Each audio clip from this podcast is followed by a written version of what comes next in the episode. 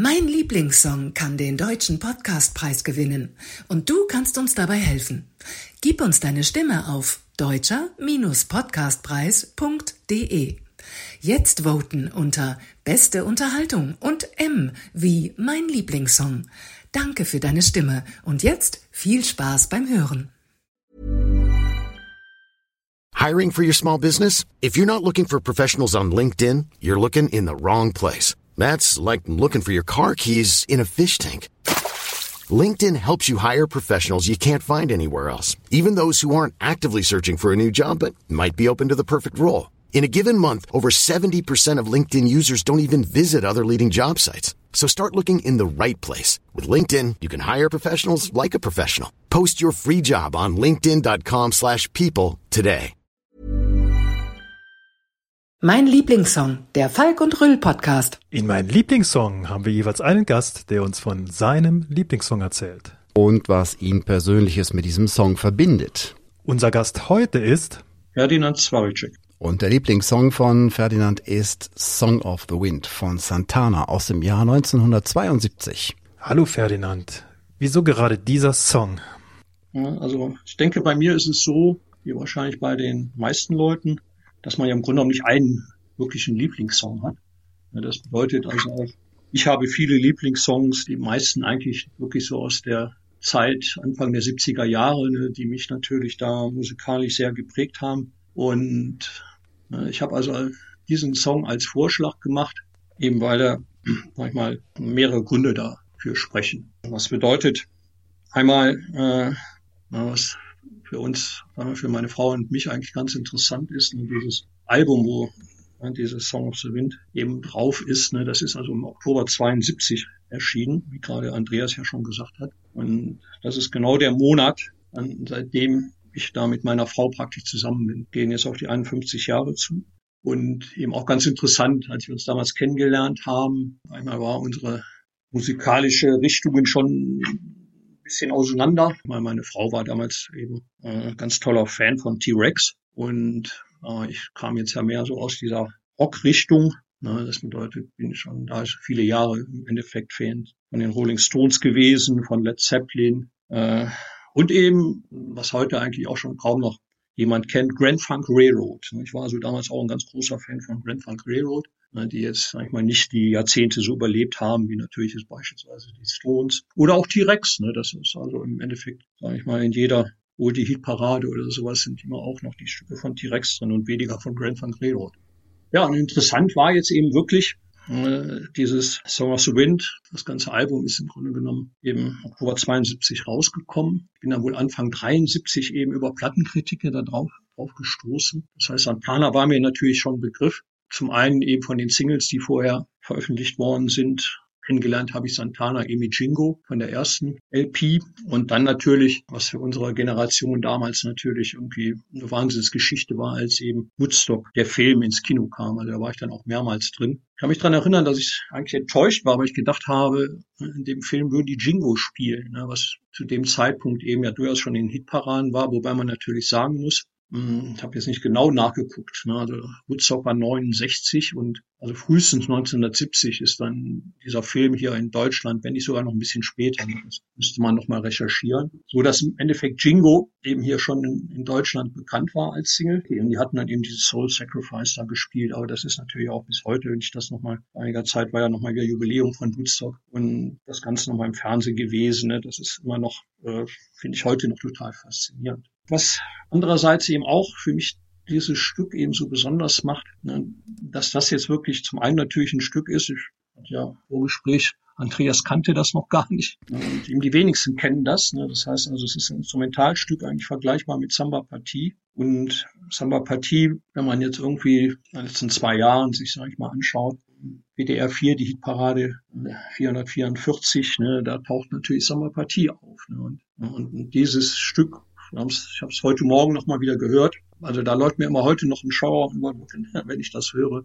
Und was eben noch besonders ist, dass einfach diese ganze Platte Karawanserei ist wirklich über die 50 Jahre, ne, die ich diese Platte jetzt besitze, ist wirklich wahrscheinlich die Platte, die ich in meinem Leben am häufigsten gehört habe. Das heißt also bis heute äh, immer wieder, dass wir die Platte auflegen und jedes Mal im Endeffekt eigentlich immer wieder absolut begeistert sind. Ne? Das ist also wirklich eine Platte, die man von vorne bis hinten durchhören kann und wo man am Ende dann wirklich eigentlich traurig ist, dass die wieder vorbei ist.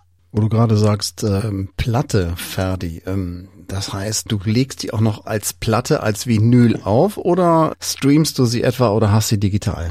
Also, äh, mal, ich habe, wenn man so will, glaube ich, vor 20 Jahren habe ich meine ganze Plattensammlung in den Keller verbannt und habe jetzt unser heutiges Gespräch da mal wieder für genutzt, ne, die wirklich hervorzuholen. Ja, das bedeutet also, was auch im Endeffekt eigentlich so die Bedeutung eben ausmacht, dass Karawanserei, glaube ich, auch wirklich die erste Platte war, die ich mir dann Ende der 80er Jahre sofort wieder auf CD dann eben gekauft habe. Das sind also auch an diesen Vinylplatten sind im Grunde genommen nicht so viele, ne, die ich mir dann wirklich im Endeffekt, also auch da, wo ich jetzt wirklich noch Vinylplattenspieler betrieben habe, ne, dass ich mir die dann wirklich als CD gekauft habe. Und das bedeutet im Endeffekt eben, was weiß ich, seit 30 Jahren höre ich natürlich dann die Platte auf CD, aber auch in den letzten Jahren auch immer wieder einfach im Auto. Das ist also wirklich, wenn uns gerade nichts Aktuelles einfällt, ne, was wir uns vielleicht nochmal anhören wollen, ne, dann kommen wir auch ganz, ganz häufig auch auf langen Autofahrten, ne, dass wir immer noch mal wieder diese Platte zwischen dann eben bei Spotify. Also ich habe jetzt zu Hause keinen Spotify-Account, aber ich habe es im Auto. Da hören wir die bis heute eben wirklich sehr gerne. Ja, und das war dann eben wirklich so, ne, dass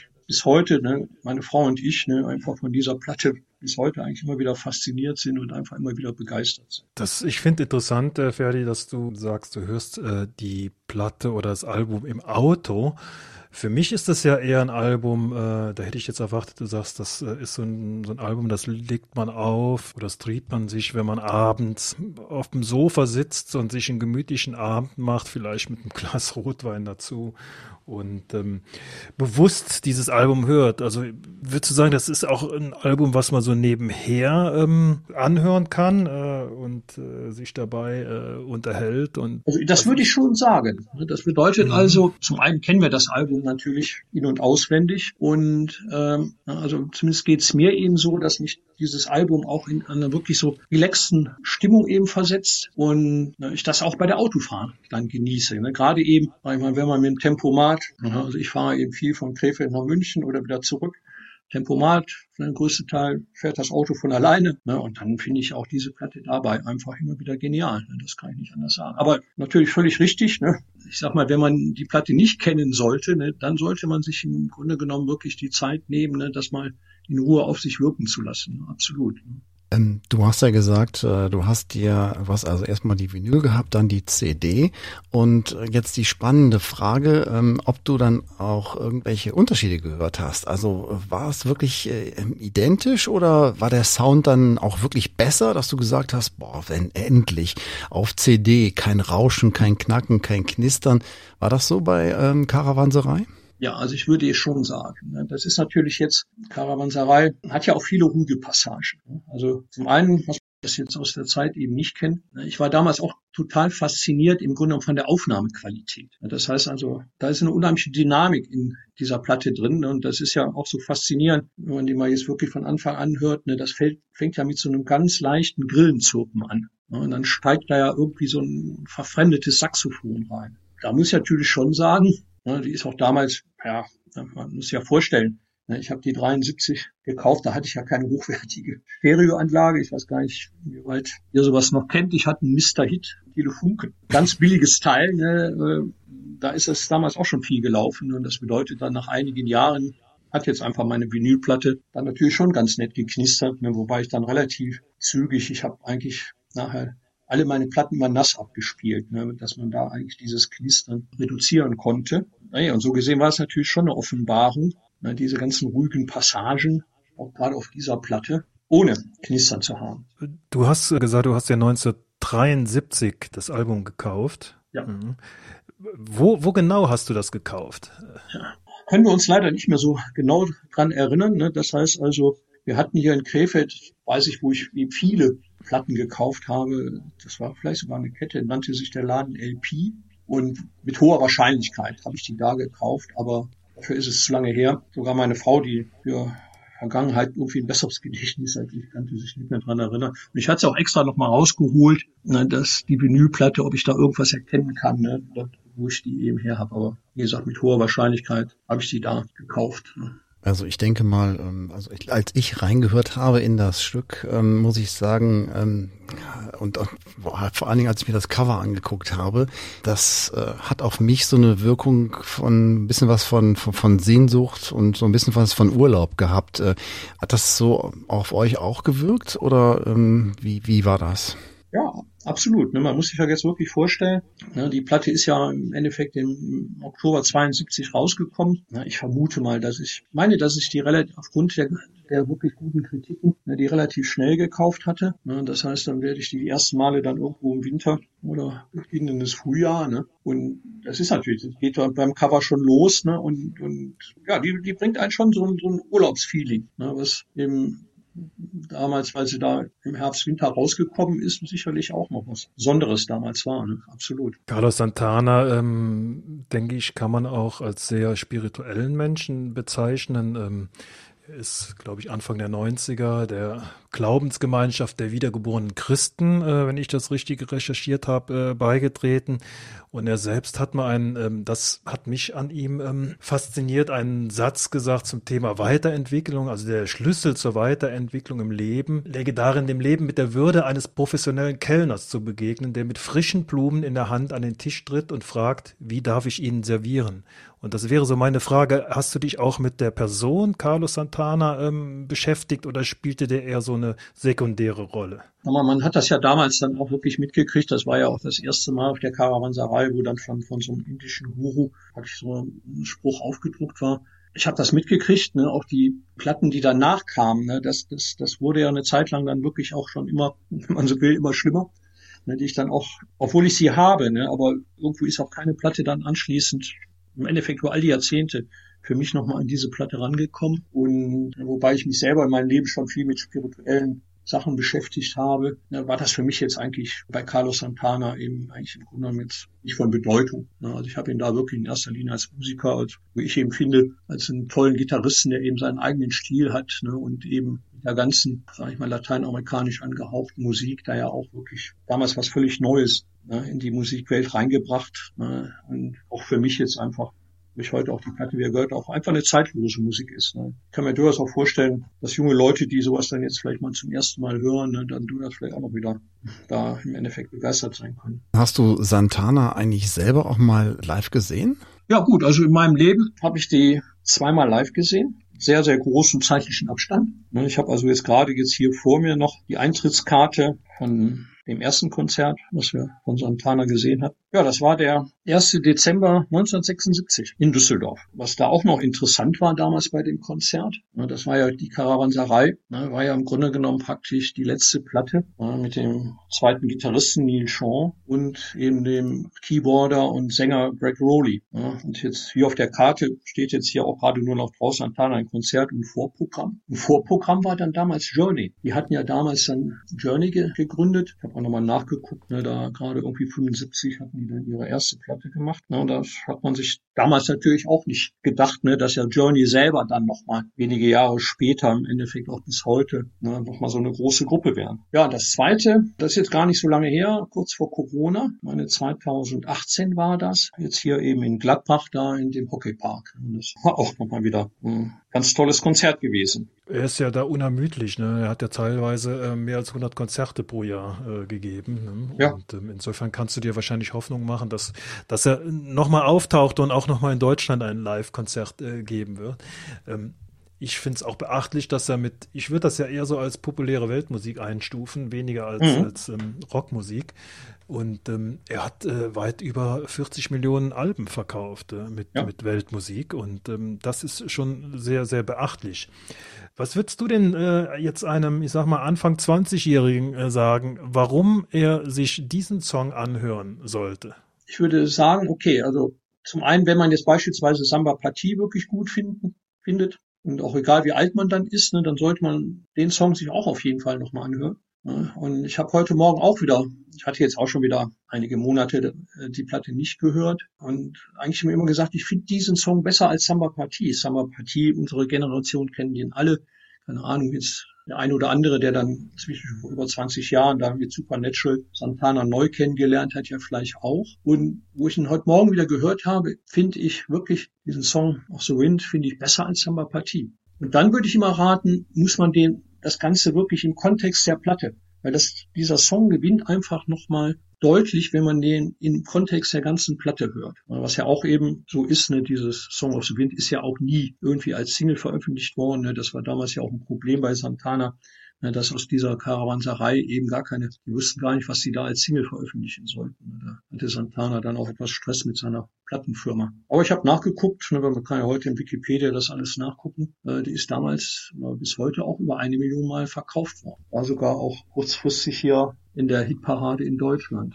Als ich äh, Song of the Wind gestern nochmal gehört habe, habe ich gedacht, ich würde teilweise so ein paar Elemente von Samba Partie wiedererkennen. Geht dir das genauso oder ähm, habe ich da nur so eine akustische Halluzination gehabt?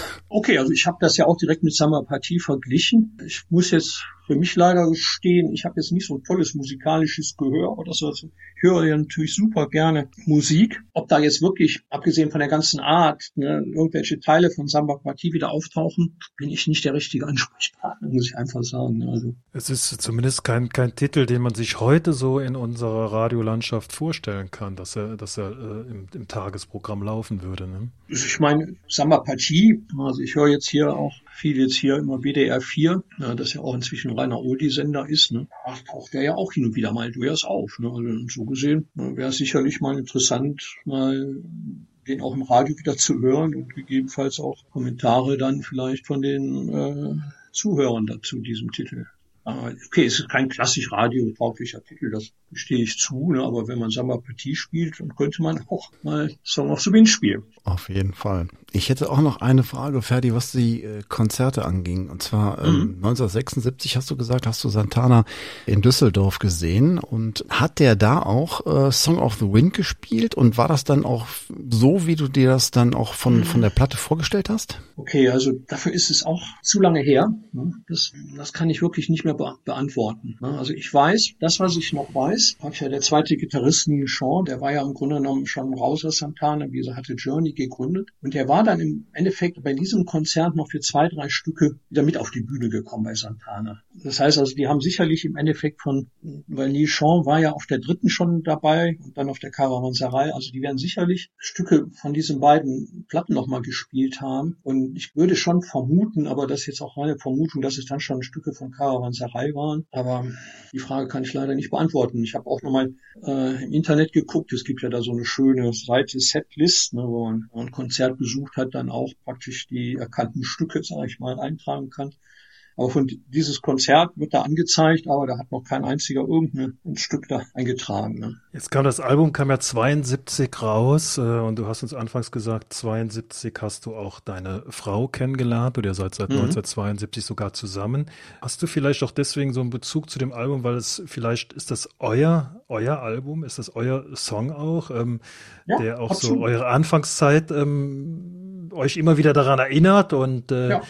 Ja, okay. Nee, das, das ist absolut so. Ne? Ich weiß gar nicht, ob ich das so genau gesagt habe. Ne? Also wir kamen von zwei ganz unterschiedlichen musikalischen Richtungen. Mhm, und das, das ist inzwischen eine, ne, inzwischen vielen Platten, ne, die wir gleich gern hören, die wir immer wieder gleich gern hören ne, und, und, die uns dann wirklich von Anfang an auch wirklich beide gut gefallen. Das ist praktisch, das dann könnt ihr auch in einem Raum sein und gemeinsam Musik hören. Das ist ja auch ja, ja, ja. Äh, nicht schlecht, ja, wenn man so lange zusammen ist und äh, gemeinsam Musik hören kann, ja.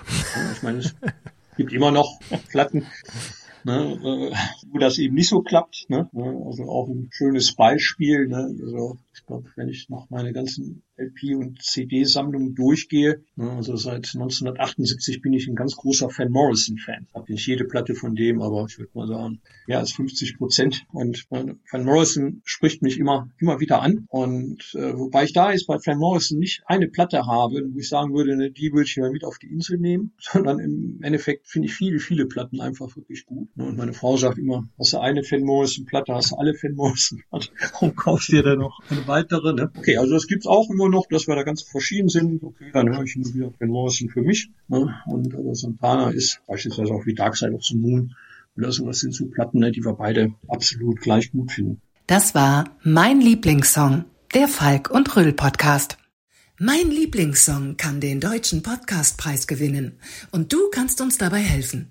Gib uns deine Stimme auf deutscher-podcastpreis.de.